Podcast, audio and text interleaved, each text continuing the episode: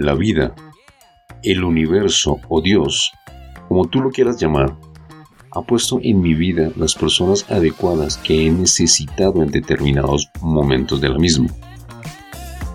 O mejor, de acuerdo a mis vibraciones, asimismo se me presentan y manifiestan situaciones, momentos, personas y aprendizajes que he requerido en ese justo instante. Con mi invitada de hoy, nos conocemos hace aproximadamente tres años causa de que su hija estudiaba con mi hija en el mismo colegio y en el mismo salón. Existe una ley que dice, de acuerdo a tus vibraciones, asimismo atraes a tu entorno. Como lo he manifestado en episodios anteriores, mi vida ha presentado un giro a partir del año 2018. Eso incluye el tipo de amistades con las que me he rodeado. Con mi invitada, venimos en un proceso parecido y me atrevería a decir que paralelo. Juntos, veníamos saliendo de taras mentales que no nos permitían darnos cuenta del tipo de personas que llevamos dentro. Ella es una mujer que nos cuenta un poco de su historia en la que somos afines con algunos conceptos y apoyo mutuos.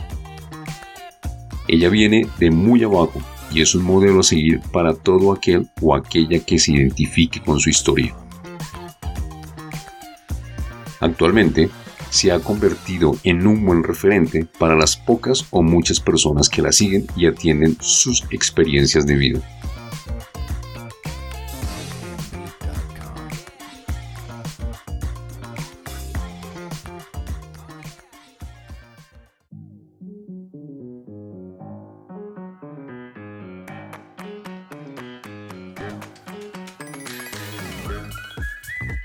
Este es un podcast basado en mi historia y diseñado para mostrarte cómo a través de diversas situaciones y momentos en la vida he ido siendo un testimonio de cambio. Mi nombre es Federico Rico Poveda, arquitecto de profesión, podcaster, blogger, escritor y conferencista me encuentro aquí para servirte. Así que sin más preámbulos, comenzamos.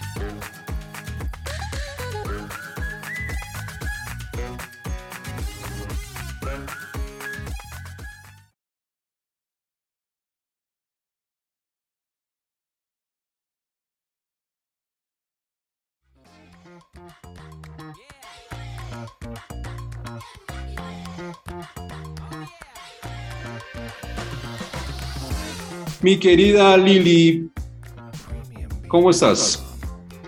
Maravillosamente, Fede, feliz de compartir contigo. Eres un gran amigo que recuerdo, recuerdo con muchísimo cariño y sé que en algún momento nos vamos a poder volver a encontrar. que ya no sea virtual, claramente. Así, así será.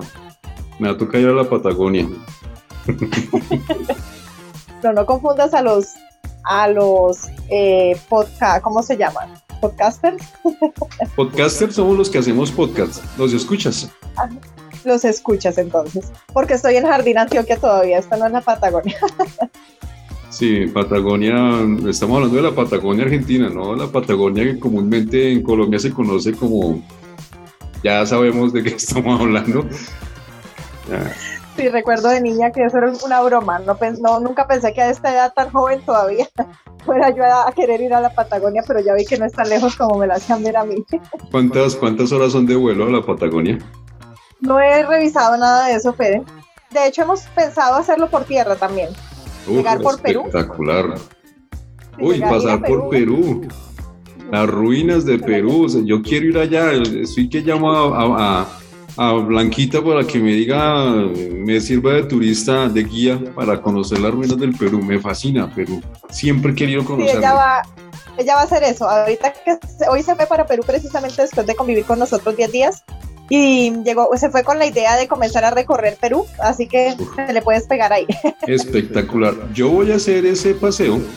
Si mis hijos no se me pegan, porque ellos, como te comenté, están en otro cuento ahorita, si no se me pegan, compro mi moto y arranco para allá. Me voy en moto. Siempre lo he querido hacer en moto, siempre. y con mi perro acá. Hay que hacerlo. y los seis gatos aquí, ¿no? Ay, qué pecado los gatitos. Entonces, bueno, ya me respondiste la, la, pregunta de Ciudad Jardín, este, Ciudad Jardín. Eh, ¿Cómo es que llama? Jardín, Antioquia. En Bogotá hay Ciudad Jardín. Sí, en Bogotá hay Ciudad Jardín, pero tú estás en Jardín, Antioquia. Un municipio absolutamente espectacular. Parece un oasis, ¿no? Hermoso. Yo me siento en mi oasis. Yo le digo a mi esposo que yo encontré aquí mi oasis donde estoy en este rinconcito que he aprendido y lo he disfrutado muchísimo junto a, mi unión consciente, que es mi familia. Pero ya agradecidos y partimos. Chévere. Mira que el, el, post que anuncia tu este episodio, precisamente como tu comunidad es Oasis, el fondo que coloqué en tu post es un Oasis y me parece que quedó muy chévere. Lo noté ayer y después estaba muy ocupada en la reunión cuando me lo enviaste y no te alcancé a responder y agradecer. Mi esposo fue el primero que lo notó, yo no tengo ojo clínico para eso. Y me pareció que se ve tan lindo, de verdad que me encantó, Fede, gracias. Muy, muy, muy bonito. Con mucho gusto. Cuéntanos, ¿quién es Liliana Castillo? Bueno, Liliana Castillo, hoy en pocas palabras, no me gusta etiquetarme, sin embargo, la Liliana que te va a hablar hoy y la que tú escuches hoy, querido, querido temperamental, como les dices tú a tu comunidad o emprendedor oasis en mi caso, va a ser la de este momento. Así que no, no te confundas si en un año estoy diciendo otra cosa y el año pasado otra, porque considero que estamos en constante evolución y me preocuparía mucho el día que me quede quieta en una estática en algo porque no debería ser así la naturaleza según mi creencia. Así que hoy me considero una mujer que se permite cuestionarse, sentir y crear la vida de sus sueños y las oportunidades, no esperar a que lleguen a mí. Absolutamente de acuerdo. Yo me acuerdo que esa frase me la dijiste el día que yo te envié un video de cuando estaba inaugurando mi café Cava. Qué chévere que fuiste a buscar las oportunidades y no esperaste que llegaran. Ve, yo no lo recordaba, qué bonito saberlo. no me acordaba. 27 de octubre de 2019. Sí. Qué gran aprendizaje salir fuera de Bogotá, colocar un negocio. Nunca lo hice yo, por ejemplo. Uy. No, es que constantemente uno aprende, uno cambia de, parecer, uno cambia de, ideas y no te sabes la última, y te la digo aquí, no, ya, yo ya lo había dicho en un pod, en un episodio con Viviana. ¿Te acuerdas la libélula que yo hice? Sí, claro. mi logotipo. La voy a estampar acá. Ay, eso sí es nuevo para mí. Sí, para todo el mundo. Genial. En otra época Liliana diría, ay, en serio, fe, ay, no, pero ya lo pensaste, no, yo. Hoy en día, cuando empecé a soltar mis alitas de libélula, también me volví como una inspiradora y apoya, apoya sueños, locuras, como le llaman otras personas de otros, porque realmente si lo sientes y te hace feliz, es maravilloso vivir cumpliendo pequeños y grandes sueños. Pues mira que yo siempre fui un contradictor de las personas que se tatuaban. Yo decía, aunque es un arte espectacular, los que hacen tatuajes son unos artistas absolutos. Pero yo dije, jamás me voy a hacer una vaina de esas. Yo, Federico Rico Poveda, ni loco, nunca. Y a raíz de la experiencia que yo te conté que tuve en Santa Marta con la libélula, de ahí surgió la libélula de mi logotipo. Y en ese mismo instante. Sí. Y en ese mismo instante surgió la idea de mandarme a tatuar. Mis hijos, papi, ¿te vas a tatuar? Ni siquiera tus hijos. no creo que se les haya ocurrido y tú que eres el papá, imagínate. Genial, me encanta. Nicole siempre quería hacerse un tatuaje chiquitico en la mano, pues yo le decía, no, amiguito, eso no, eso no se ve bien. Y ese día me dijo, ¿y ahora qué opina de lo que yo quiero hacer? Hágaselo, papito, hágaselo. Qué bonito, Fede, ir soltando estructuras y condicionamientos sociales. Total, total. Cuéntanos, ¿cuál es la esencia de Liliana Castillo? Dios mío, tanta, tanto que me da vueltas esa pregunta a mí siempre, la esencia de Liliana Castillo.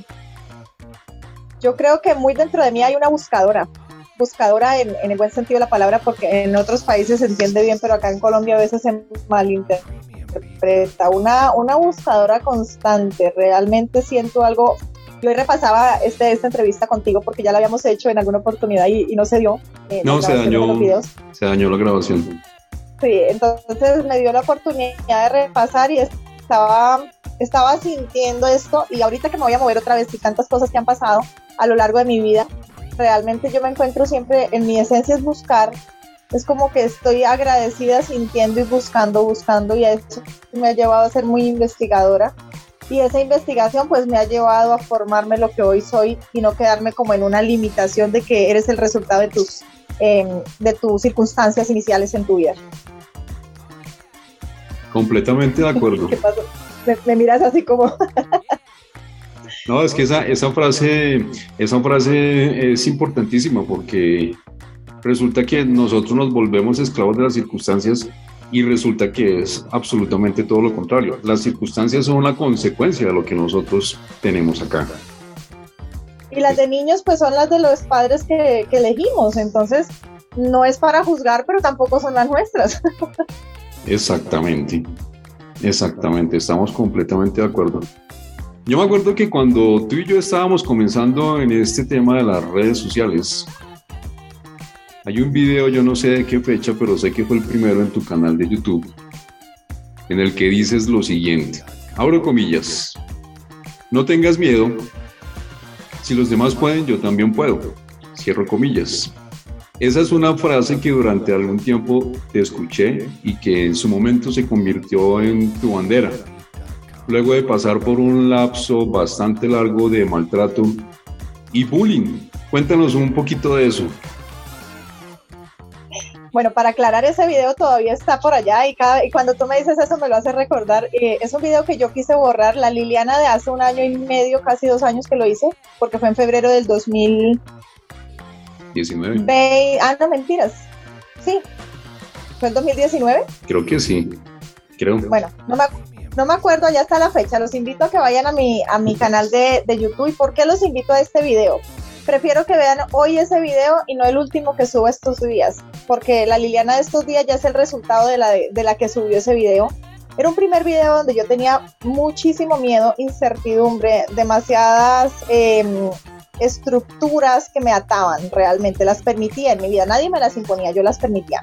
Entonces esa palabra me salió, esa frase me salió a mí del alma porque realmente era lo que yo sentía y nunca había querido expresar. Yo tengo 36 años que apenas a los 35, 34 años yo comencé como a querer expresar lo que era realmente Liliana, no lo que le decían que le tocaba, no lo que decía la empresa, no lo que decía la expareja, los hijos, la mamá, el papá, no eso, sino Liliana. Entonces, esa frase bandera que yo tuve y todavía tengo, de hecho va a estar en mi libro, esto sí lo tengo seguro, es porque realmente mucha gente cree que no puede y yo siempre creí que no podía porque no tenía estudio, porque no tenía una condición económica alta cuando yo me di cuenta que yo lo había logrado con dos hijos, que yo había logrado salir de un maltratador, de una persona que, que yo permitía por, por mis inseguridades, atraje precisamente a un borracho maltratador.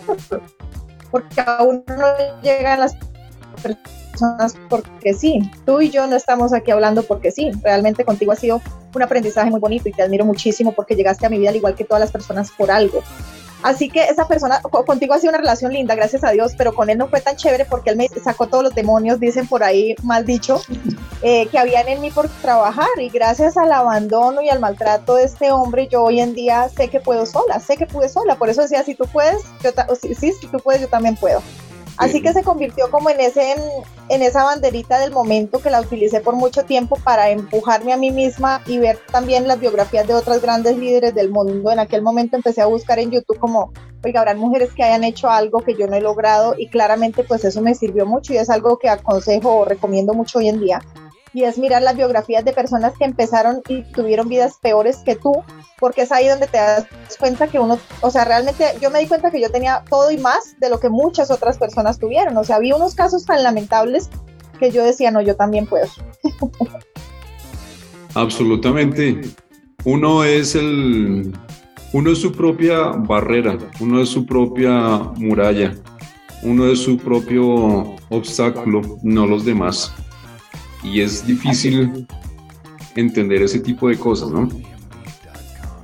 Totalmente, completamente de acuerdo. Y uno mismo lo permite, ¿no? O sea, no es que por culpa de fulano, tú fuiste quien lo permitió, abrió la puerta. Así es. Y ese proceso de cambio no es fácil. Yo le comentaba a Carito grabando el episodio con ella que mis hijos en este momento están fuera o tomaron una, una decisión. Y el entorno donde están aprovechando que no está el papá. Porque allá soy la oveja negra igual que tú con tu familia. La han estado juntos bombardeando pero por todo lado por todo lado. No los han dejado descansar y me dicen, me llaman y me dicen, oiga papi, mira esto, mira esto, mira esto, mira esto, mira esto. Afortunadamente están haciendo caso omiso y lo que les dicen por aquí les sale por acá o les sale por otro lado. Entonces, eso es chévere, porque piensan que... Ahí se ve tu trabajo. Ahí se ve mi trabajo y hace unos días recibí una llamada, oiga, Federico, sus hijos son igualitos a usted, viejo. No, escuchan nada.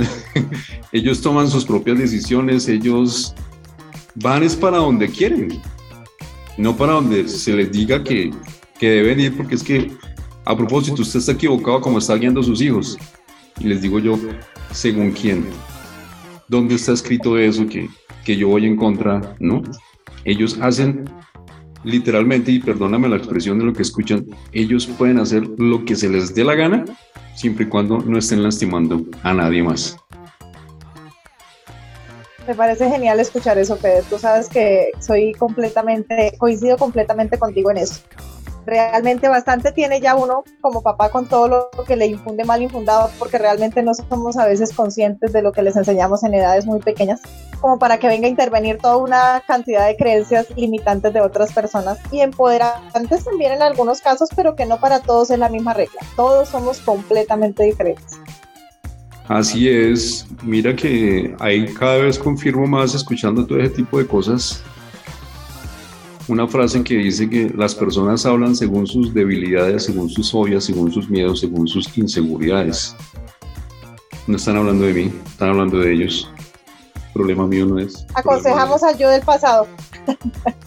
Eso me, he encontrado mucho con esa frase, estoy aconsejando a la Liliana del pasado. Cuando me preguntan algo, yo me veo porque estaba ahí.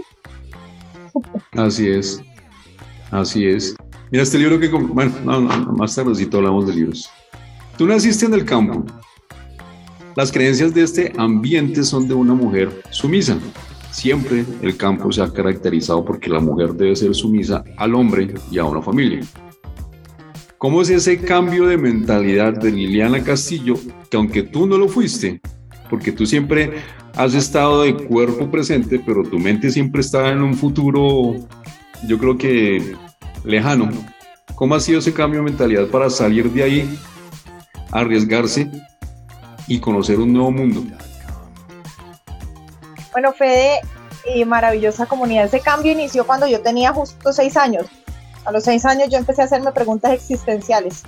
Esa niña de la que yo les voy a hablar acá fue la que en el momento que vayamos a hablar de mi hijo Julián, fue la que él vino a despertar otra vez con su forma de ser porque esa niña salió a los 14 años y se, se permitió permearse en el sistema, muchísimo. En el sistema no solamente de gubernamental, educativo no, porque allá no fui, pero sí gubernamental y, y social.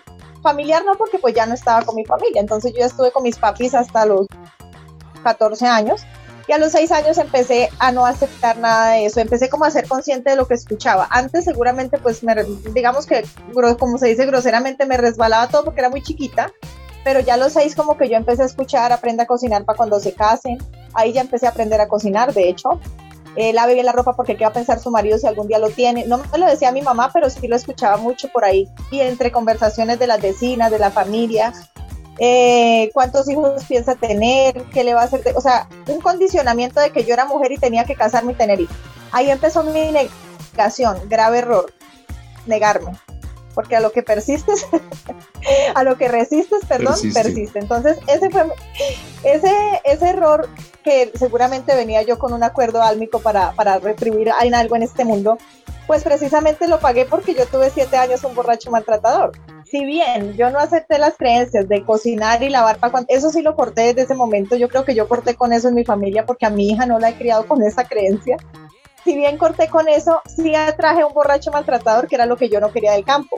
No maltratos necesariamente físicos, sino verbales, humillación, sumisión. Entonces, sumisión de someter, no de sumisión de misión de vida. Entonces, em, no me quedaron todas, pero sí me, quedó el qué dirán y el tema de, resistirme a las cosas en cambio de integrarlas, que en ese momento no lo entendía, lo vine a entender muchos años después con sufrimiento. Me ataron pero todo lo que fue de, someterse en el aspecto de, de, hecho, me ataron por poco tiempo, porque yo me separé y no me separé dos veces en siete años, yo no permitía el maltrato, yo lo enfrentaba en ese momento a él y siempre fui clarísima en que yo no era su cocinera ni era la que le iba a limpiar y de hecho esta pareja no era así. Yo creo que eso lo integré de niña y por eso ese no me llegó en ese aspecto. Me llegó en el borracho maltratador, sí, pero nunca tuve problemas ni he tenido problemas con una pareja de que me diga, oiga, levántese a hacerme el desayuno, como decimos en Colombia, o usted no ha lavado la ropa. No, gracias a Dios. Eso, eso yo lo integré en su momento siendo niña y yo decía, eso no es conmigo, yo no voy a hacer eso. Eh, no me voy a quedar acá en el campo. No estoy diciendo que toda la gente del campo sea así, pero mi mentalidad era yo no me voy a casar con una persona que se va a tomar con sus amigos y tiene varias mujeres y yo aquí cocinándole, criándole niños, yo eso también lo integré de chiquitica. Salí corriendo de un novio por eso, yo lo, él nunca supo por qué lo dejé, pero fue por eso y hoy en día veo la relación de él con su mujer igualita y yo digo, Dios mío, eso era lo que a mí me tocaba, entonces yo gracias a Dios salí corriendo de ahí Así que eh, eso lo terminé soltando completamente, bueno, soltando completamente no, porque yo no creo que haya soltado completamente eso en mi vida, uno sigue en una evolución y en un crecimiento, pero sí solté yo creo un 80% de, de esas dos creencias limitantes sobre los 27 años comencé.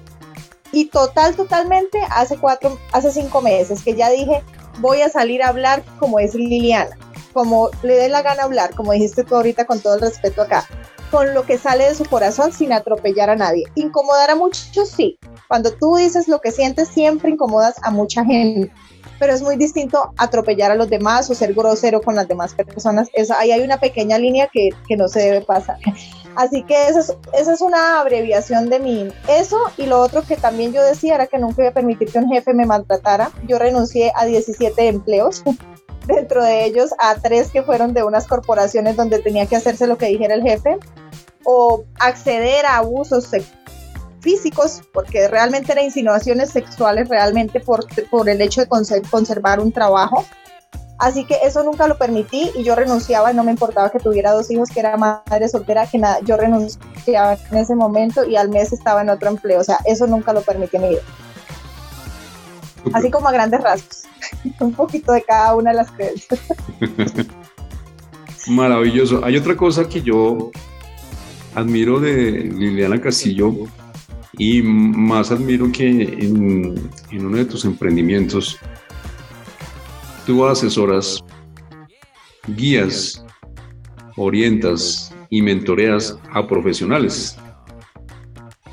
Tú no eres una profesional, yo soy profesional y tú en, su momento me diste, me, me ayudaste en algún momento en su momento me ayudaste, en su momento, qué, qué feo. qué pena. ¿Cómo es ese escalamiento sociocultural? Se entendió, se entendió. sí. ¿Cómo ha sido ese escalamiento sociocultural que ha tenido Liliana Castillo y que le ha demostrado a muchas personas, y no solamente tú, sino varios mentores y grandes, varios personajes de la historia, que han demostrado que no se requiere de un título académico para ser alguien, para ser tenido en cuenta por X o Y persona, empresa, grupo. Cuéntanos de eso. Eso parte también a los seis años. Yo digo los seis años en promedio, ¿no? Porque es que de ahí de donde yo tengo más recuerdos. De ahí empecé a cuestionarme, a cuestionarme. Cuestionarme, aclaro acá que fui una niña supremamente tímida hasta los 17, 18 años muy tímida, de las que se, callaba todo, pero no quería decir que yo no me lo cuestionara. El hecho que una persona sea callada no significa que no sienta y no piense.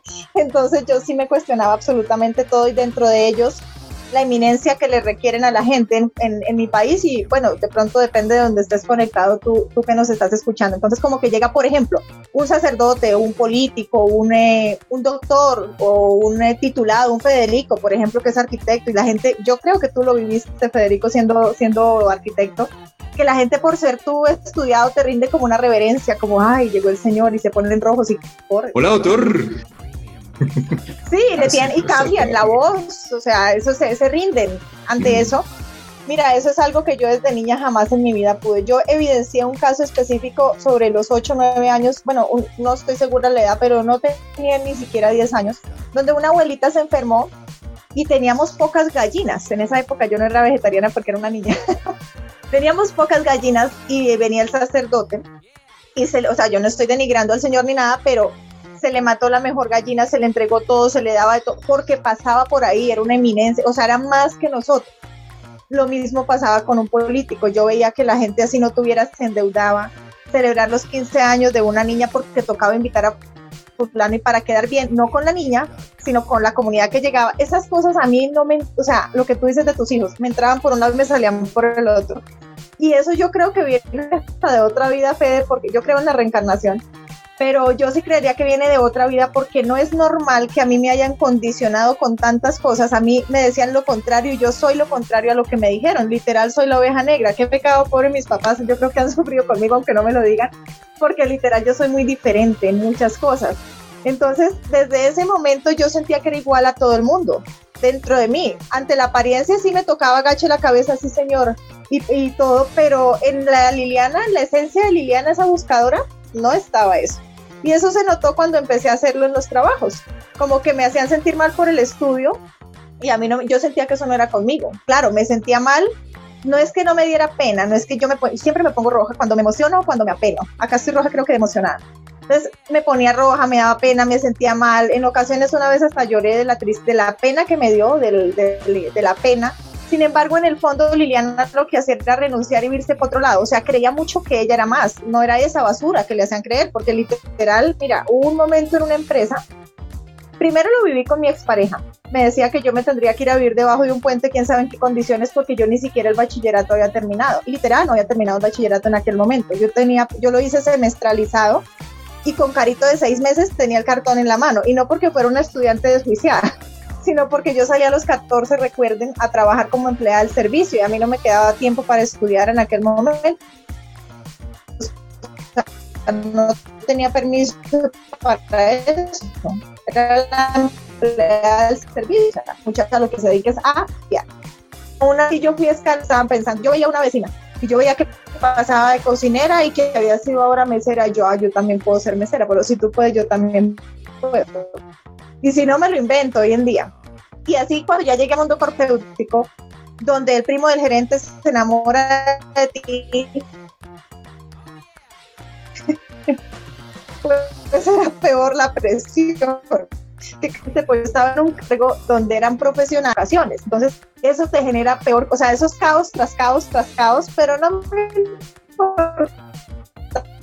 Yo como que en esos caos me sabía defender y me, me daba mi lugar, aunque muy tímida, todavía muy sumisa, no me demoraba.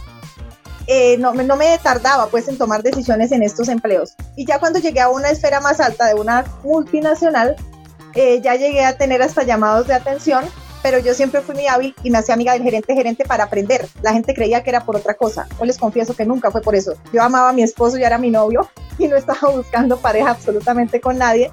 Esos señores siempre fueron casados, de hecho uno de ellos fue, una de ellas fue mujer y no, pues no me atraían las mujeres. Pero el contacto con la gente de alto nivel mío siempre, Fede, ha sido para aprender. Yo decía, yo no le quería quitar el cargo a nadie, pero yo quería saber lo que hacía un gerente y me ganaba el cariño de ellos. Entonces, viví con muchos roces, pero nunca me despidieron de ningún empleo y nunca, a pesar de que sí me lo hicieron sentir, en parte yo lo repelaba muy fácil. Esa es como la historia con, con el estudio y hoy en día pues cuando ya decidí emprender a asesorar a personas con, con mi experiencia, porque lo que yo enseño es mi experiencia, yo no estoy enseñando lo que leí en un libro, hoy en día leo libros, lo que yo enseño es mi experiencia, no lo que me contaba un autor en un libro, maravillosa la historia de ese autor, pero no soy quien para contarla, es él quien la debe contar. me, me baso ahí, me inspiro. Sin embargo, mi, mi roce siempre es más con gente estudiada. Así como me llegaste tú, yo hablo de enseñar, de ayudar, de inspirar a mujeres del servicio doméstico, eh, pues que tienen mentalidad de pobreza, porque siempre me quedó muy marcado cuando lo fui, de otras mujeres, no de mí. Quiero ayudar.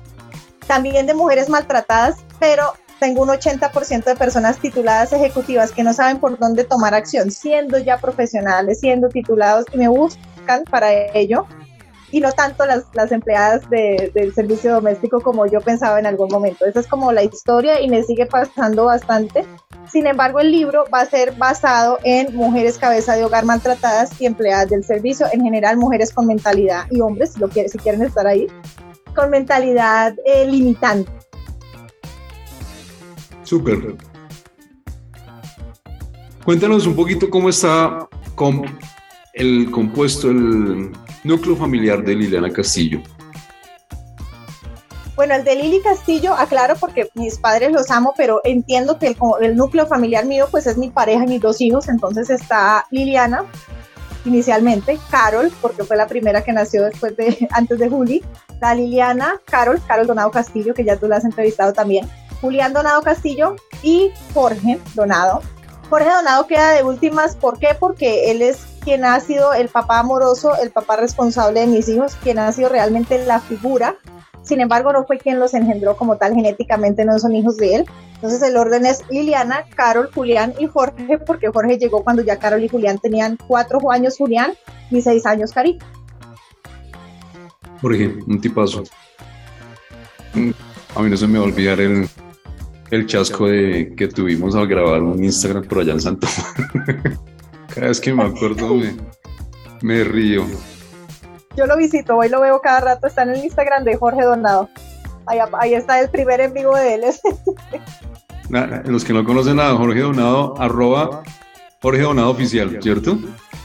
Ah, mírenlo y ríanse un poquito de ese video, ¿no? Y sigan a Jorge, que él tiene una enseñanza extraordinaria, la hora de la felicidad.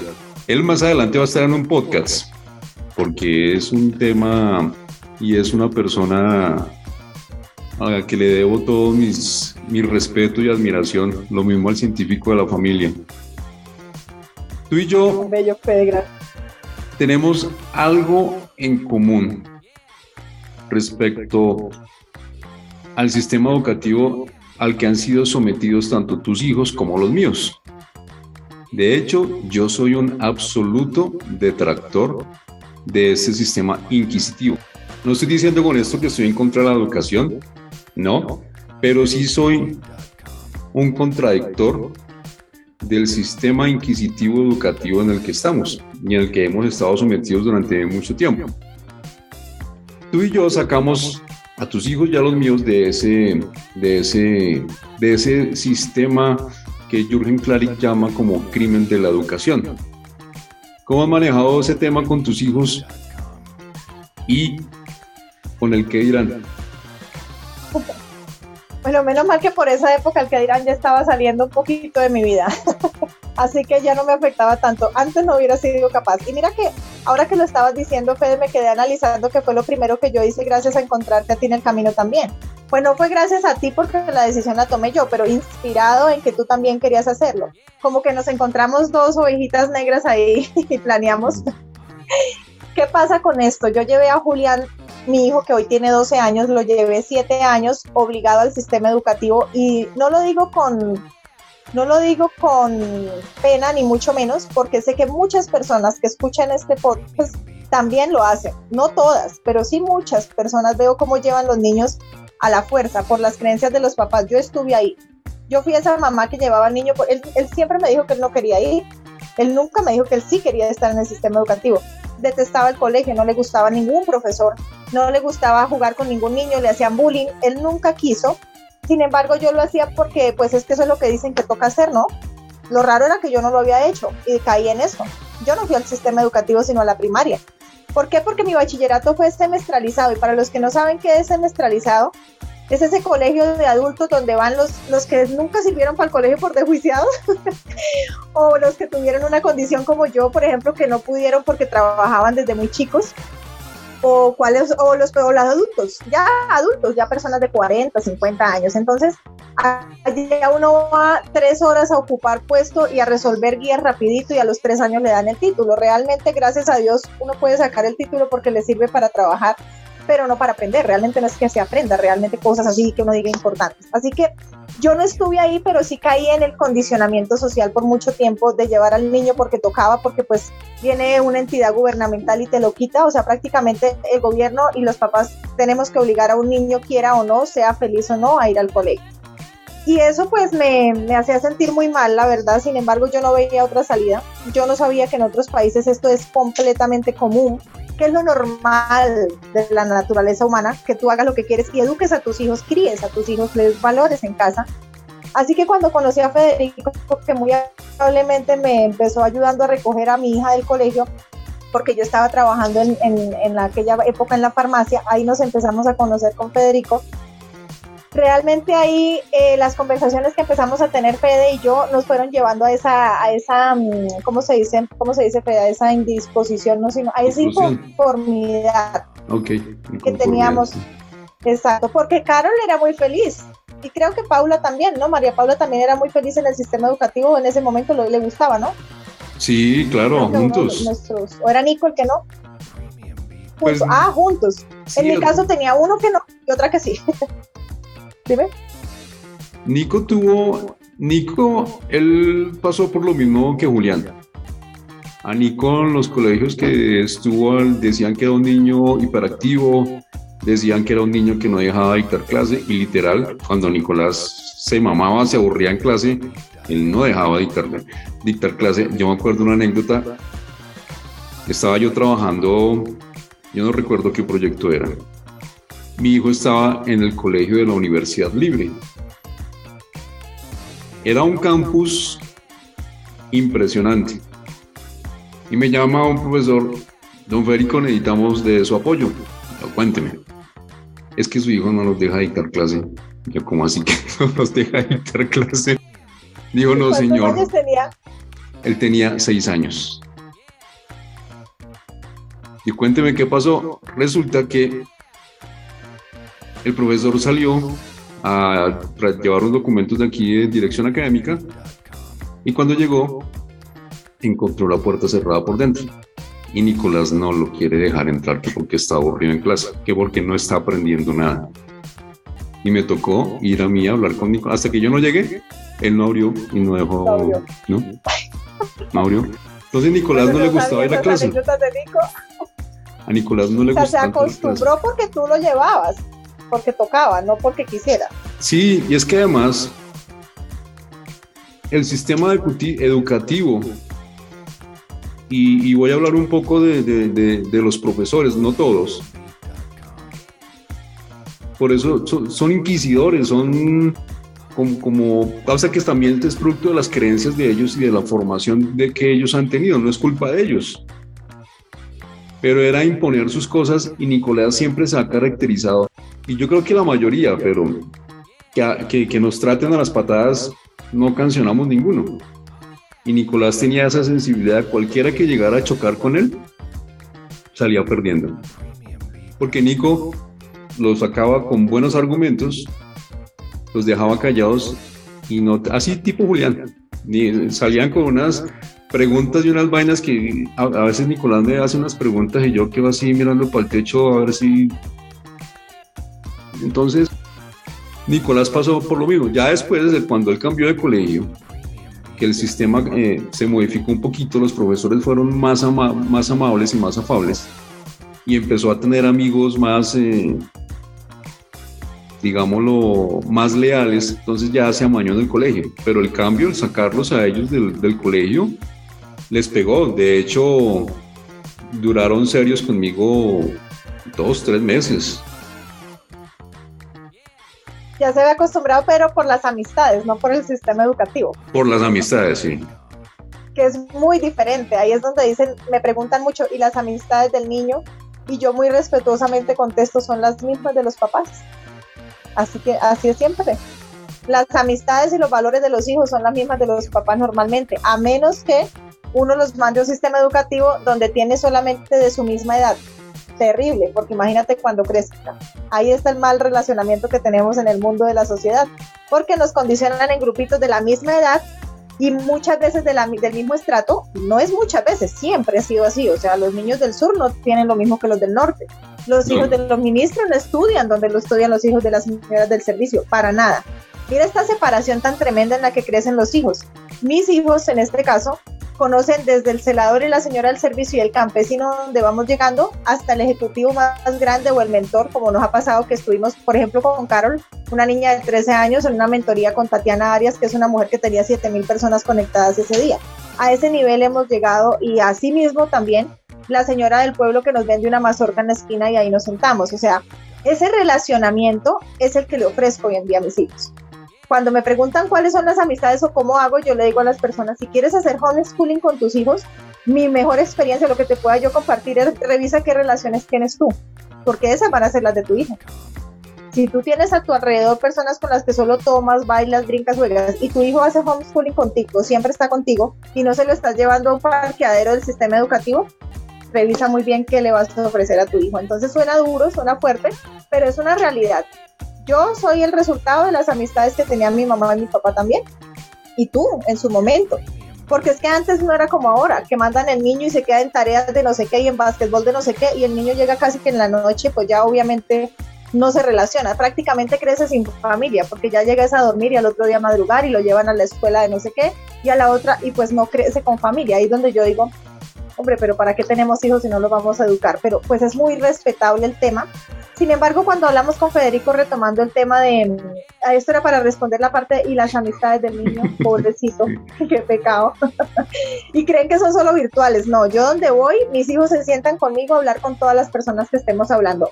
Niños, adolescentes, abuelitos, de todas las edades, políticos, religiosos. Yo no soy religiosa y soy apolítica. Eso no significa que yo no me relacione ni le muestre a mis hijos esos mundos, porque entonces los estaría volviendo ermitaños.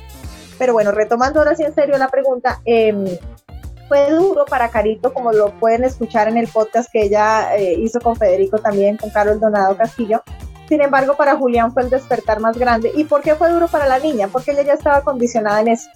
Ella fue esa niña que en el sistema se permeó muy rapidito, entonces todo es con estructura, hace todo y no sabe por qué. Las tareas las entrega todas y por qué no sabe, porque no siente, no se permiten sentir, sino van en automático. Es esa fue la diferencia en el caso de ella. En el caso de Juli fue el mejor día de su vida porque ese niño se sintió libre por primera vez.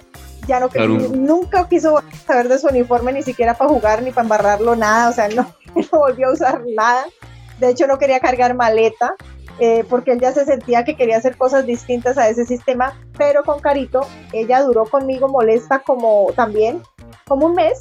Molesta, Carol es muy alegre. Me encanta esa palabra que escuché que te dijo que se definía como una niña alegre porque ella es muy, le dan rabietas como a cualquier niño y todo, pero ella no se engancha. A los cinco minutos tú le puedes tratar como la quieras tratar, pero a los cinco minutos ella se está riendo y hablándote normal. Me encanta porque tiene esa particularidad que no tiene, que no tenemos los adultos y que a pesar de que tiene 14 años, ella no le tiene rabia ni rencor a nadie. Se pierde rapidito la rabia y vuelve en su, en su felicidad. Entonces no le duró mucho, y sí le dio duro la ida al campo también al comienzo, pero cuando ella logró ver el, cuando ella se paró en el bordecito de la moneda y no en la cara o en el sello, en ese bordecito ya pudo ver los dos mundos y vio la gran libertad que ella tenía. Y yo cuando la fui a matricular en el colegio del pueblo, de mi pueblo cuando lo fuimos, ella inmediatamente ya no quería, porque ya había alcanzado a percibir la libertad y veía cómo su hermano hacía lo que él le nacía, lo que realmente le, le llegaba de su esencia. Y ahí ella se fue enganchando y vio otro mundo, pero ahí está la responsabilidad de los padres de qué hubiera hecho yo como mamá o sigo castigando a mi hijo como si estuviera pagando una condena, llevándolo a un lugar donde no le gusta, o hago caso a la niña, o sea, como que a cuál de los dos. Y como papás eh, tenemos la decisión, porque somos nosotros quienes decidimos guiarlos hasta cierto punto. Si ya fuera que hicieran lo que quisieran, pues entonces, ¿para qué los tenemos? O sea, que nazcan y se vayan desde el primer día, no es así. Somos guías. Y ahí es donde con mucho amor eh, requerimos tener también firmeza. Y esa firmeza fue la que yo ejercí con ella, mamita o te quedas acá, vas y buscas a tu papá biológico y te vas a vivir al barrio donde él vive en una condición que a ella ya no le gusta, o te acomodas a esta situación. Y hoy en día encontró que ahí está, ya no quiere volver a saber nada del colegio, pero fue un proceso de dos meses más o menos o tres, donde ella comenzó como a ver ese otro mundo que existía y que ese condicionamiento que ella se permitió desde muy chiquitica no la dejaba verlo. Ella estaba Fede como tú, o como mi esposo, Jorge, o como otras personas que fueron al colegio y a todos lados y no entendían cómo se podía ser feliz y no seguir trabajando y moliendo y moliendo aunque tú no quisieras. Ella entró muy rapidito en eso. Imagínate donde ella hubiera seguido, cómo hubiera sido a los 30 o a los 40 años. Si apenas con 13 años ya había adquirido esa limitante mental. Total, mira que lo que tú acabas de decir hace un momento de que nosotros somos guías, es como si nos hubiéramos puesto de acuerdo para el blog que escribí ayer Estamos hablando de, estoy hablando de eso, que es un episodio de la segunda temporada de Témpera Mental, de que nosotros los papás somos guías, porque surgió ese, ese blog y ese podcast, debido a la decisión que tomaron mis hijos hace 20 días de salir y buscar un rumbo. Entonces ahí hablo un poquito de eso. Y es un tema, se siente uno bien porque hay momentos en que uno como papá piensa que los hijos no lo escuchan, que uno está perdiendo el tiempo, o incluso como les decía yo a ellos, estoy hablando solo porque ustedes a mí no me ponen cuidado, y resulta que no, no es verdad. La decisión que ellos tomaron, lo que están haciendo es precisamente, obviamente no están copiando todo, pero sí atendiendo algunas de las, de las sugerencias y, del tiempo que yo invertía en ellos hablándoles y hablándoles y hablándoles, que a veces ellos eran así cabeceando, pero resulta que las cosas les iban entrando. Y, y eso es muy importante, ser guía y no imponer, no ser un inquisidor, no ser un papá autoritario. Muchos a mí me critican de que yo fui un papá, digamos, autoritario de cierta manera porque siempre les di libertad por ejemplo, yo nunca les exigí, oiga, usted tiene que, usted tiene que ser arquitecto, tiene que dedicarse a, esta, a este tipo de profesión porque es lo que da plata. Jamás. mi hija tiene la decisión de, de ser veterinaria y ya me di cuenta que su veterinaria la tiene muy metida y está trabajando para estudiar su carrera universitaria. Ella, desafortunadamente, sí necesita un cartón de bachillerato para que la acepten en una universidad para que le den otro cartón. Mi hijo quiere ser músico, es un músico extraordinario, pero él sí ya tomó la decisión de no entrar en ninguna institución educativa, sino montar su emprendimiento para pagarse mentores. Ya es decisión de él, ya me la comunicó, dijo yo no voy a que me mentoren para hacer música. Y eso es chévere, ver, ver la manera en cómo piensan es, es, se siente uno saca pecho, sí, sin tanto peso. Yo pienso, Fede, que ahí hay, o más bien yo no, yo no pienso, sino siento que ahí de fondo hay una confusión de nosotros como padres, además que no, no hacemos con un no, no nos traen con manual, así que es un poquito complejo porque venimos a aprender nosotros, a sanar nosotros y aparte de eso nos, nos traemos dos almitas más, en este caso tú y yo que tuvimos dos hijos, em, que, que fueron dos en este caso. Entonces, mira, yo por ejemplo sí tengo mucha firmeza y tú lo sabes, pero ya cuando uno se dice autoritario ya es porque lo que tú dices es que usted tiene que ser cristiano, católico o apostólico, romano o judío, lo que sea, y le toca porque así fue mi abuela, mi tatara. Eso ya es una imposición. Tiene que ser político y, y votar y hacer esto. Eso lo decide él en su adultez pero ya muy distinto lo que yo te decía hace un rato, a que es que la niña no quiere salirse del colegio y era un capricho que ni siquiera era realmente lo que sentía su corazón, como si pasaba con Julián, que Julián sí es un niño que tiene definido quién es desde muy chiquito. O sea, a él no se le cambia su nada, él desde los 3, 4 años ya me mostró lo que quería y no, y cada día lo reafirma más y se mantiene. Es muy diferente porque ya uno ve su propósito a una niña que está caprichosamente por ciertos gusticos de moda que está diciendo que quiere estar ahí. Es un discernimiento que los papás tenemos y que es muy distinto a eso a que yo le imponga que quiere estudiar. Es que usted le toca ser mamá porque usted es mujer y porque en mi casa me dijeron que cocine para cuando se case y así le toca.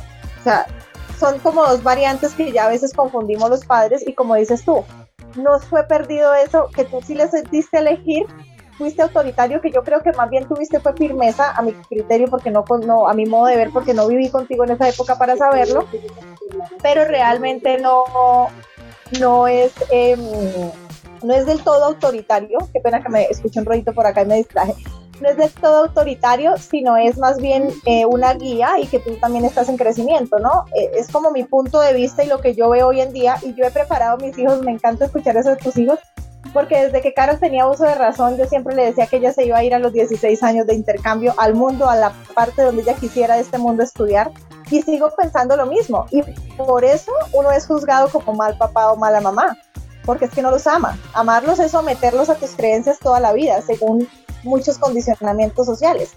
Carol, sencillamente ya siempre, ahora es que me dice, ya no me quiero ir, y yo, mami, ya no te tienes que ir si no quieres, pero en su mente ella ya sabe lavar, planchar, cocinar, barrer para ella y atender a su a quien quiera ella atender porque le nace y para vivir si se tiene que ir o si su mamá faltaba cuando yo era madre soltera.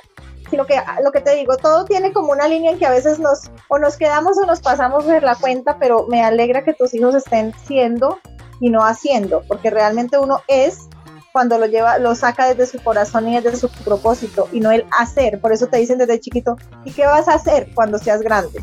A hacer, o sea, lamentablemente no que vas a sentir, sino que vas a, a ejercer en automático. Total.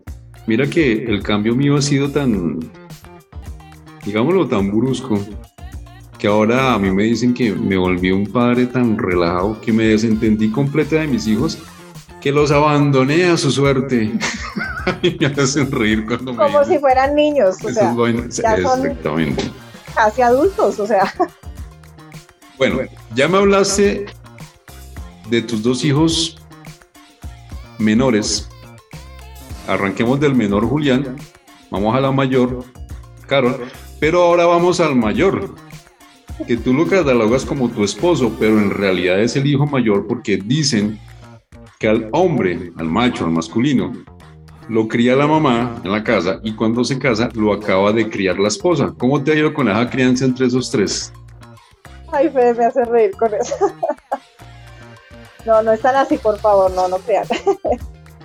bueno, él, la relación hermosa y casi perfecta que la sociedad ve, no la veo perfecta, pero cuando ven, lamentablemente, ser feliz es como es como una utopía, ¿no? la gente no, eh, cuesta entender y creer que es verdad que uno puede ser feliz. Cuesta entender y creer que con problemas y con errores e imperfecciones se aprende a ser feliz por decisión. Entonces yo te puedo decir que hoy mi relación es perfecta para mí. no sé para el resto de la sociedad allá afuera, porque es perfecta porque hay un entendimiento amoroso muy bonito, porque hay discusiones de fondo, pero que no son discusiones de hecho, sino son malentendidos que los solucionamos con una base del amor, donde no hay falta de respeto ni groserías, donde estamos en el hogar los dos, no dándonos espacios, que si bien respeto quienes lo hagan, nosotros no creemos en esa filosofía y además no somos celosos, no nos controlamos, tenemos nuestras contraseñas. Eh, por eso te digo que todo esto que estoy diciendo puede sonar para mucha gente como, como algo tan ilógico porque no se ve comúnmente. Yo sí lo he logrado con mi esposo, los dos. No, me incomoda un poco cuando iba al campo y me decían, usted se ganó la lotería. Yo no me gané ninguna lotería. Yo compré el billete y trabajé duro para que eso cayera ese número. O sea, realmente los dos hicimos.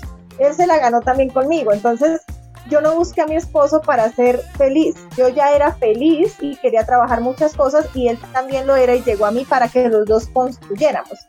Es un poco, eso suena como lenguaje chino y yo lo sé, para mucha gente pronto pueda generar comentarios este, este, este aporte o esta experiencia, porque no es ningún aporte realmente, es una experiencia. Te puedo decir, Fede, que fueron siete años, llevamos, vamos a cumplir diez, ahorita en diciembre, justamente el 24 de diciembre pero fueron siete años de darla toda los dos, a distancia, estando en Estados Unidos y yo acá. El primer roce que hubo es que él es primo hermano del gerente del laboratorio donde yo era la que más, no era tampoco la sirvienta, pero digamos que era la de ventas. La de ventas que no tiene estudio, tiene dos hijos y es separada, para acabarla de completar, ¿no? Y pues hijo de una familia de estrato medio, barranquillera, colombiana, con valores, con creencias muy respetuosas, con todo este tema y pues viene una muchacha que trabaja sola para mantener a sus hijos, que viene del campo, que le ha tocado guerrearla, como dicen en Colombia, de mil maneras, y pues no era como la mujer indicada, ¿no? Aparte de eso. Entonces como que desde ahí parte que no había como una igualdad entre nosotros, el relajado, pues queriendo irse para Estados Unidos, sueño americano, pensando en qué disco iba a sacar su cantante favorito. Y, o sea, una no es ni malo ni bueno, pero sí son dos culturas completamente diferentes. Y yo educando a mis hijos para que fueran libres y se fueran por el mundo y yo también ser libre. ¿Por qué? Porque yo no puedo negar que mis hijos, en parte por decisión mía, no por culpa de ellos, pues claramente acortan muchas libertades porque yo no decidía dejarlos e irme para ciertos lugares por estar con ellos. Yo fui una mamá como extremadamente responsable en eso y no me arrepiento para nada. Hoy el día decidí dejar de estar sometida en una casa con ellos así como que me tocaba y me los llevo para donde voy. Les cojamos la maleta y vámonos y yo los voy cuidando. Y aquí estoy yo haciendo este en vivo y acá está Julián pintando, por allá está mi esposo creo que haciendo el almuerzo con mi hija. Todos cocinan. Entonces como que eso de que cocine mi esposo es nuevo también, eso fue un aprendizaje de, esa crianza, como dices tú, porque eh, pues la empezando que la creencia es que la mujer cachaca en la costa en Colombia se cree una tendencia muy alta que yo no conocía eso, que la mujer cachaca pues no es muy adecuada para los hombres costeños porque la mujer cachaca se supone que es muy libertina, muy libre, como que no le cocina, no le tiene el desayunito, no le plancha la ropita. Y pues esa soy yo, efectivamente salió esa cachaca así esos siete años, Fede, fueron de una construcción tremenda donde muchas veces yo a él le decía, no tienes que estar conmigo, esos hijos que están ahí no, son, no tienen que ser tus hijos, desde el primer día se lo dije. Yo le dije, mira, yo estoy buscando novio. No estaba buscando, pero después de cierta, cierto tiempo de conocernos, decidimos los dos tener una relación. Yo le decía, yo quiero un novio, pero no quiero un papá para mis hijos. O sea, el que tengo, el que tuvieron no respondió, pero eso no es tu culpa. O sea, ellos tienen ese papá biológico, quiera yo aceptarlo o no. Así inició con una claridad muy vasta que no pasó en mi primera relación.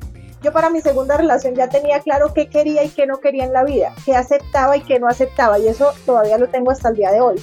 Y yo siempre le digo a mi esposo, no te aguantes lo que no quieres aguantarte de mí porque yo tampoco lo voy a hacer de ti.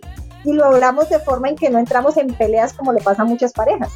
Hoy en día entiendo que si él se muere hoy o yo o trasciendo, como lo llamo hoy en día, pero para que me entiendan el lenguaje coloquial, me voy recordando, me quedo recordando todo lo hermoso que viví con él y no lamentándome lo que quise hacer y no pude hacer. Es fuerte, es duro, pero digamos que es el resultado de la evolución que hemos tenido juntos y te puedo decir que llevamos dos años aproximadamente eh, en una felicidad que no, no me imaginé en la vida yo tener con una persona después de muchos esfuerzos de él y míos, después de muchos amalgamientos y ya este es como el resultado. Yo soy testigo. Para Liliana Castillo. ha convivido con nosotros, yo soy muy auténtica. Sí, Hemos compartido, en Santa Marta fue donde más compartimos.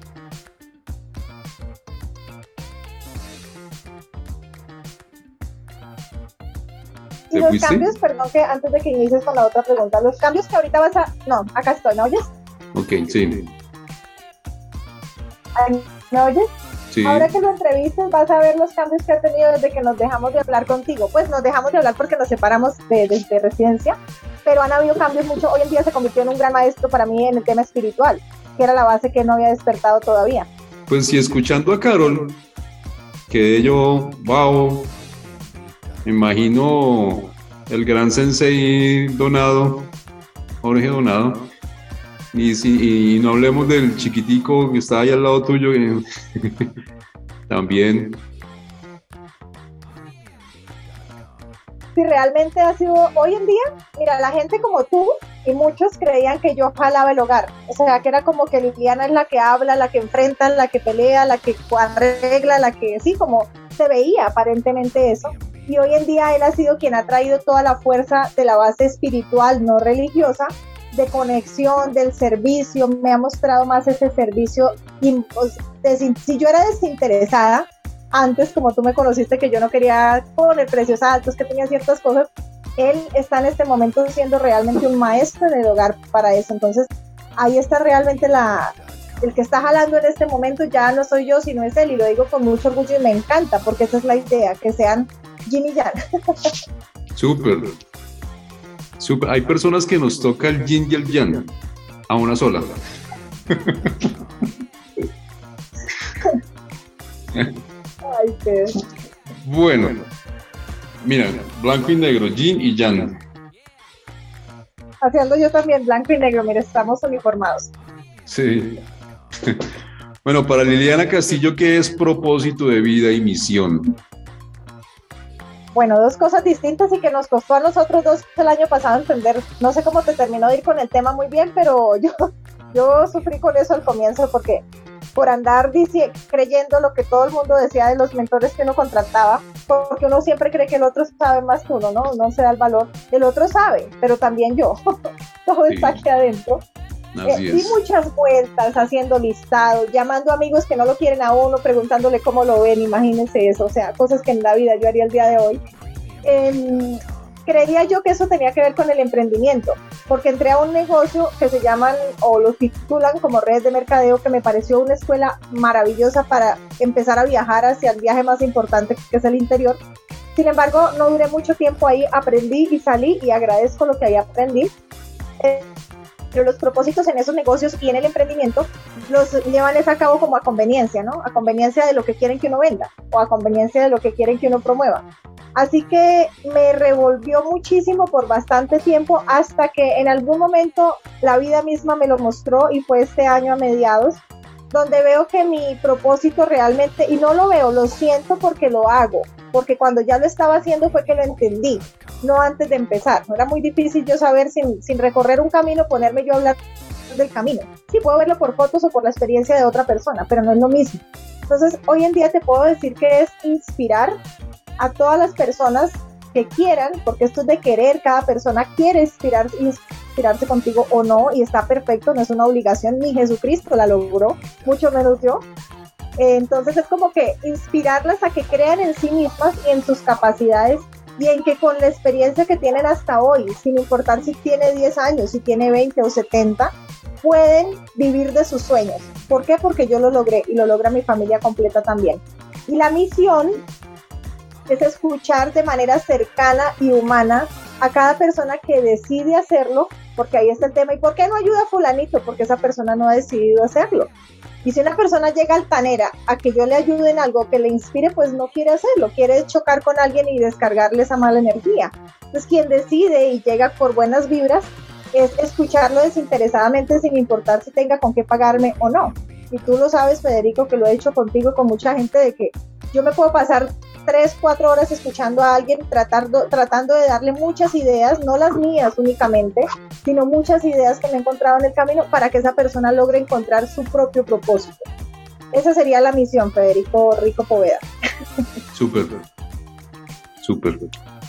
Y esa misión es la misma de Unión Consciente, que son nómadas digitales.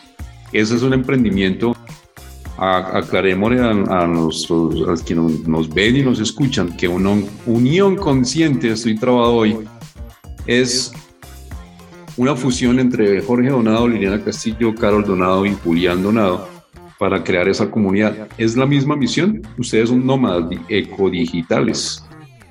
La misma. Antes decía que la misma para familias, hoy en día digo que la misma para cualquiera, porque veo mucha gente sola, con dinero, titulados, con ingresos pasivos, muy bien supuestamente, quejándose de no poder vivir sus sueños. Y cuando les digo por qué no lo hacen, es por miedo.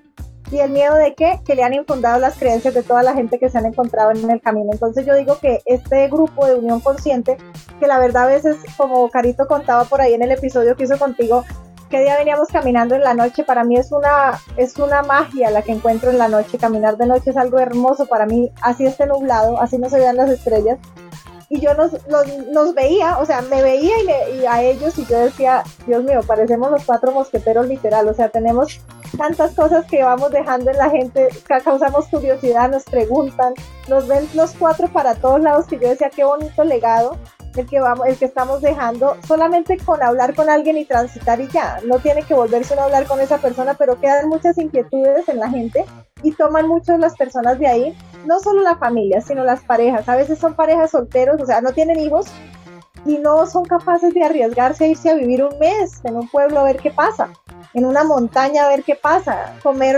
guayabas y naranjas a ver qué pasa, o sea, es como ese miedo que tiene la gente y al hacerlo junto con dos niños adolescentes, y lo haría si fueran pequeños también, es eso, es como un legado más, en el grupo ya va más allá a un legado a las familias o a las personas que sienten miedo de vivir por estar pensando en cuidarse de no morir, diría yo. Así es. Ser nómadas digitales es chévere. Yo tuve la experiencia de, yo nunca me he declarado nómada, pero intenté yéndome a vivir en Santa Marta unos días después de que ustedes se fueron. Pero no, yo, yo soy de los que prefiere una base, sí, ir de paseo, conocer y experimentar, pero yo soy de los que prefiere, prefiero tener una base.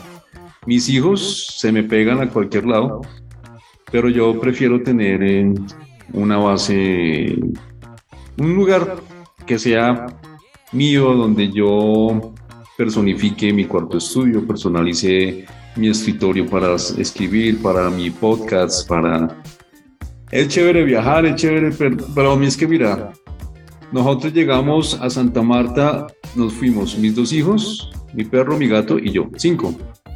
Regresamos nueve, porque mi gato y mi gata no sé en qué momento me metieron gol y ya hay cuatro cachorros más. Entonces viajar con siete animales en tickets es súper costoso y yo pues ya tomé la decisión de no volver a comprar carro porque bueno, es hasta ahora, como, como hablábamos hace un principio y como hablábamos con Carito, todos los días estamos cambiando de parecer y es válido porque todos los días estamos evolucionando, todos los días estamos, estamos viendo las cosas desde un punto de vista diferente. Por ahora, pues no, no pienso tener carro porque para mí es un gasto. Más adelante no sé si se presente la oportunidad de viajar y tengo que, que irme con mis siete mascotas, pues tocará mirar qué se hace. Porque Estoy de, de niñero, son cuatro cachorros, gatos divinos. Por ahí los subo a redes sociales de vez en cuando. Mira que... Sí, son divinos. Mira, yo nunca había tenido gatos, yo siempre fui de perros. Yo soy un amante apasionado por los perros. Para mí, por allá hicieron algo los gatos, por allá cayeron de algún sitio. Para mí siempre los perros. Y llegó Loki, que fue un gatico que recogí aquí en Bogotá. Incluso Carol fue testigo de cuando lo recogí.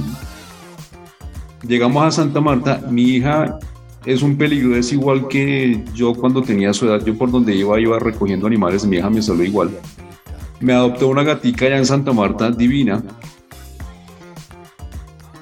Adoptó un hámster aquí en Bogotá. Sí, son seis gatos, el perro y un hámster. Son ocho mascotas las que tengo yo acá, más mis dos hijos. Entonces, no, nosotros somos apasionados y amantes de los animales. Hablando de la misión, dicen que nosotros venimos a cumplir una misión en determinada etapa de la existencia, no de la vida, sino de la existencia. Esa existencia tiene varias vidas. ¿Tú crees en las vidas pasadas o tienes algún recuerdo de vidas pasadas?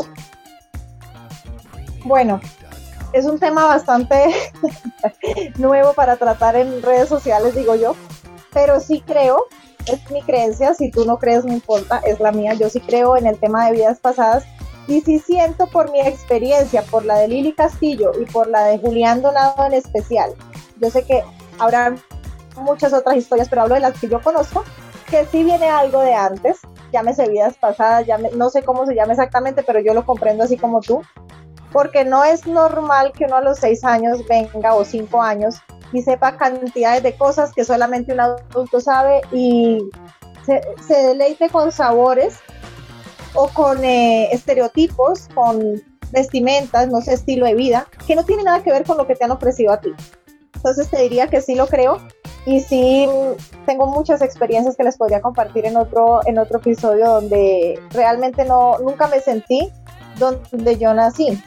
Y cuando llegué a ver fotos de otro país que todavía no he ido y estoy planeando a ver si vamos antes de que antes de que ocurran nuevos bloqueos, que en esta época que estamos pasando para la fecha de grabar este video creo que todavía estamos en pandemia, todavía no la han levantado como tal. Em, sí creo, Fer. Y sí tengo muchas experiencias que compartir por ahí. Súper. Vale la pena hacer un episodio de otras vidas de Liliana y yo también soy un absoluto convencido. Tú también tienes y las has vivido, que es lo importante. No es que las leyó uno en un libro, es que realmente uno las haya experimentado. Sí, yo siempre he tenido la imagen de la época de Jesús de Nazaret. Y algo, siempre a mí me llaman la, atención las películas de Semana Santa, no por el tema religioso que plantean ahí, porque yo no soy religioso, no soy partidario de religión alguna, no soy amigo de las religiones, tampoco soy enemigo, pero me gusta más es por eh, los paisajes, la vestimenta. Yo cuando veo una película de esas, me transporto a esos lugares y empiezo a sentir eh, sensaciones. yo, y en una regresión, que esa ya la contaremos en otro episodio que hice, me vi allá en esa, en esa, en esa época. Definitivamente hay que hacer otro episodio. Sí, Sí. Un libro que te haya cambiado la vida. Bueno, un libro que me haya cambiado la vida. Yo pienso que mm, siento más bien que me recordó muchas cosas porque entre el episodio que grabamos que no funcionó y este recordé algo. Sinceramente, el primer libro que yo leí y que no entendí se llamaba pues, de el vendedor más grande del mundo. Y yo, bueno, como ustedes saben, ya les he compartido, pues no hubo biblioteca en mi casa, no hubo un colegio así super, era un campo rural, entonces no fue que yo tuviera pues para leer, no, de niña no leí libros, a excepción de un cuento alemán que se llama El Anillo Mágico. Cuento que yo transcribí por lo menos 10 veces porque no había más libros en mi casa. Entonces yo transcribía y dibujaba, era ese dibujo que hice después, Fede, y creo que no te lo he contado, el dibujo que yo hice de este lugar antes de llegar acá es el mismo del anillo mágico y no me había dado cuenta. Con el chulo incluido allá, un animal negro en ese palo, un pájaro negro que en Colombia se conoce como chulo. Entonces, eh, eso, por eso te digo que hay una cantidad de anécdotas ahí por contar en este tema. El libro, libro que a mí me prestó una señora una vez fue el anillo, el, vendedor más grande del mundo. No lo entendí, pero mucho de lo que hoy hago está basado en lo que yo me acuerdo de este libro, mucho del estilo de vida, de hecho, de, este señor, y lo voy a volver a leer porque me causó curiosidad. Ese libro sembró una chispa en mí de lo que hoy hacemos, de nómadas, de, es más, el desierto, cuando yo saqué todo el tema de atraviesa tu desierto, todo eso venía de ahí y hasta ahora lo recordé para hacer este episodio contigo. Pero el que ya yo dije me, me sirvió, me inspiró, me despertó mucho es el, el poder de la mente subconsciente y lo complementó la nueva tierra. Entonces yo te digo libro, libro, el poder de la mente subconsciente. Sé que no es fácil de entender para muchas personas porque ya me lo han manifestado cuando lo recomiendo, pero para mí sí fue el análisis profundo de la mente consciente y subconsciente. Yo soy de las que me pongo a escribir y a dibujar y a buscar, entonces yo lo comprendí y me guió para empezar a ser más auténtica y poder crear mi emprendimiento. Así que ese libro lo, mejor dicho, me encanta. Sí, sí ese, ese libro yo también lo leí, muy bueno. En estas dos últimas semanas, yo me leí uno que otro libro, pero estas dos últimas semanas me han llegado dos libros. Uno de los dos lo había leído hace como 6, 7 meses y pasó. Lo volví a leer y fue pucha, fue, me ayudó tanto, me sirvió tanto. Por fin, por fin entendí esa vaina de lo que es soltar y confiar. Lo estoy aplicando, me está yendo súper bien el libro. ¡Ay, qué alegría! Sí. decir eso por fin. No, yo estoy súper contento. El nombre del libro es, para quienes quieran apuntar, El universo te cubre las, las espaldas, de Gaby Bernstein. Uy, me identifiqué tanto con, con la lectura de esa mujer y estoy aplicando los ejercicios tal como ella los explica. Obviamente le estoy colocando mi, mi, mi estilo, mi cosa, mi... y ya Y es que lo más importante de soltar y confiar es tener la intención todos los días, primero de divertirse, disfrutar, ser feliz y conectar con esto. Uno hace eso y créeme. Exactamente. En el, en, eh, hace unos días tuvimos yo una conversación que yo te dije que las cosquillitas que aquí tenía cuando estuve en Santa Marta se fueron. Esas cosquillitas volvieron y están a un nivel, ya no son solo aquí, sino en, pues yo sé que de pronto le puede causar eh, mofa a algunos que escuchen este podcast si lo vean más adelante, pero porque no entienden lo que estamos hablando en este momento. Pero esas cosquillitas ya no son solo aquí, sino que ya son en todo el cuerpo y se siente uno tan bacano.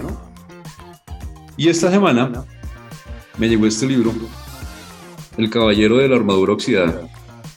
Cuando yo estaba en Santa Marta, leyendo, tú sigues a este personaje, a William Fernando Sánchez. Sí, me encanta.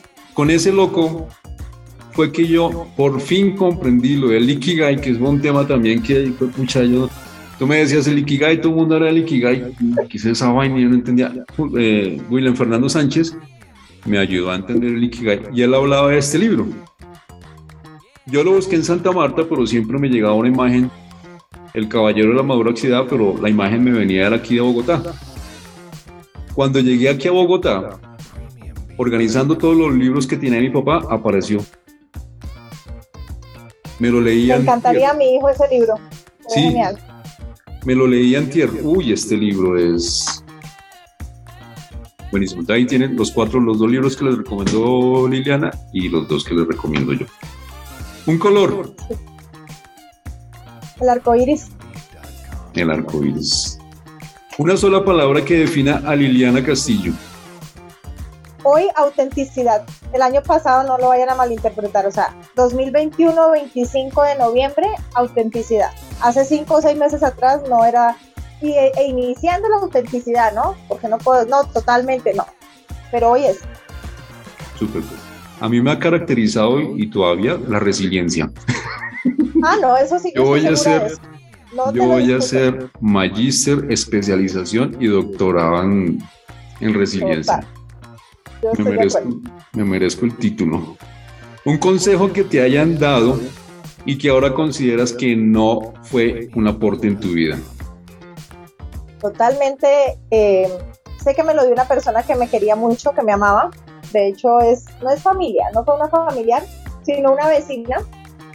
Y ella me dijo, mirándome a los ojos, con mucha fuerza me lo decía, mamita, por favor, estudie, porque si usted no estudia no es nadie en la vida mamita, de verdad haga el bachillerato si usted quiere salir de acá. Pero me lo decía de una forma que yo sentía el amor. O sea, en sus creencias, pues obviamente ya no me lo dijo desde la mala intención. Em, eso es lo único que puedo rescatar de ahí. Sin embargo, hoy tengo 36 años, dos hijos en homeschooling, una emprendedora replanteándose su propósito, uno que hace lo que quiere porque lo ama y sé que no necesité estudiar para ser alguien en la vida. Eso no quiere decir que esté mal o bien el que lo haga, solamente que mi historia fue así. Pero tú y yo nos referimos a no estudiar, a meterse en ese crimen de, de la educación como... porque estudiar nosotros hacemos, tú lo haces todos los días, que es el autoconocimiento. Eso es lo que es lo que la mayoría no hacen. Estudiar e investigar mucho, sí, y con toda la humildad del mundo, hoy me doy cuenta que sé mucho más cuando me reúno con titulados, que son muy distintos, gracias por la aclaración, Fede. Titulados, o sea, el título, el cartón, es una cosa muy distinta a que una persona obtenga conocimiento. Y conocimiento no significa sabiduría, son cosas muy distintas las tres. Entonces, sí estudio muchísimo, he adquirido conocimiento que me ha despertado una parte de la sabiduría que traía mi alma que es mía, no es de nadie y cada quien la tiene. Entonces, gracias por esa aclaración, Fede, porque sí me he dedicado años a estudiar muchísimo, pero no tengo títulos, no, y como no tengo casa propia ocupando por el mundo, ni siquiera dónde colgarlos, entonces ¿para qué? con esto, ni Liliana ni yo estamos diciendo que no estamos de acuerdo con la institución de una universidad, de un colegio, no, todo lo contrario. Queremos enfocarnos en otro tipo de educación. Lo que pasa es que ya aquí voy a hablar a título personal, pienso que la educación a nivel de colegio, primario, bachillerato, universitario, técnico, no solamente aquí en nuestro país, sino a nivel mundial, está mal enfocada, porque están mirando a las personas no por sus valores, no por sus sentimientos, no por ser personas, sino las, las están valorando y las están enseñando a ser máquinas, a ser eh, autómatas pensando que son autónomos. Eso lo hablo en un podcast. Es eso, no estamos en contra de la educación, de nada estamos aquí en contra, simplemente estamos dando nuestro punto de vista según nuestra propia experiencia, ¿cierto? Fede, hay algo totalmente de acuerdo y hay algo que a mí me encanta. Yo cuando, ahora que vendí mi taller, mi primer taller, yo doy, comparto mi experiencia y el 30% de lo que recomiendo obviamente no es mío. Son libros de otras personas, historias de otras personas. Entonces no nos crean a Fede ni a mí. Simplemente miren los grandes líderes de la historia. Ve y date una buscadita en YouTube, te lo aconsejo si de pronto tienes dudas. Y mírate los grandes líderes que actualmente tenemos, los grandes inventores, incluidos de Facebook, que es uno de los más millonarios, y Jeff Bezos y muchos de ellos, mira si fueron a la universidad a estudiar para ser lo que son realmente. Ahí les dejo la inquietud nada más, sin estar en contra de los que sí lo hacen y son felices, que es, lo, que es el punto real. Exactamente. Bueno, un consejo que hayas dado y que ahora piensas que te equivocaste. Te lo di a ti hace un año y medio más o menos y se lo di a mucha gente y era, eh, de hecho daba consejos. Hoy en día creo que me estoy acostumbrando a decir que no soy, no soy quien para dar consejos, sino para compartir lo que yo creo desde mi creencia y la persona lo filtre completamente. Por eso hoy no recomiendo o no aconsejo o no comparto el decirle a una persona modela a un mentor haz lo que, o sea, como que está la teoría de que si compras una mentoría es porque la vas a hacer y si no, ¿para qué la compras, no? Mm. O sea, como quien dice, deja de vivir tú y vive por esa persona lo que esa persona hizo valioso, muy valioso. Es muy distinto a inspirarse, infiltrarlo y llevarlo a la brújula de nuestro corazón para sacar únicamente lo necesario y darle toda tu valía, tu esencia realmente a lo que vayas a enseñar a otros. Entonces no le diría a una persona hoy, eh, modela a un mentor, no lo haría, ni a mí, mucho menos a mí, o sea, a nadie. Siempre es como, escribe, haz esto, esto, esto y esto, pero con tu historia, no con la mía. Las herramientas, sin embargo, no que modelen mi vida y no me interesaría que nadie lo haga y se lo digo a mi hija constantemente, no me modeles a mí. Busca tu molde que está allá de Exactamente. Mi querida Liliana, tus redes sociales arroba Lili Castillo Oficial en Instagram, que es donde más comparto contenido y donde digamos que voy a empezar ahorita a hacer casi que todo en vivo, los acompañamientos van a ser ya para quien vibre con ellos y crea que tiene una guía, son a muy bajo costo, los voy a hacer como acompañamientos y ya. Un taller que ya está grabado de redes sociales que no voy a volver a trabajar ese tema porque realmente fue un apalancamiento para llegar a lo que hoy realmente quiero trabajar y eh, ahí van a encontrar casi todo, prácticamente la, red social que yo más muevo es arroba Lili Castillo Oficial. Y pues estoy en Facebook como Lili Castillo, Facebook como Lili Castillo Ortiz. Eh, y YouTube por si quieren ir a ver ese primer video ahí para que vean la realidad de cómo era Liliana hace dos años. ya hay varios videos nuestros también. Ah, también, claro, ya los al final, ya con el, con el, en el camino empezaron las entrevistas. Sí, mi querida Lili, muchísimas gracias por tu tiempo, por tus aportes, por tu conocimiento, por compartir conmigo y por la comunidad temperamental. Este canal está a tu disposición cuando lo requieras. Muchísimas gracias, gracias, gracias. Y a nuestros escuchas y quienes nos ven, gracias también. Te deseo que acabes de tener un excelente día a ti, Lili, y a ti, que nos escuches y que nos ves. Dios te bendiga. Namaste. Gracias, Fede. Gracias a ti por esta gran oportunidad. Bendiciones.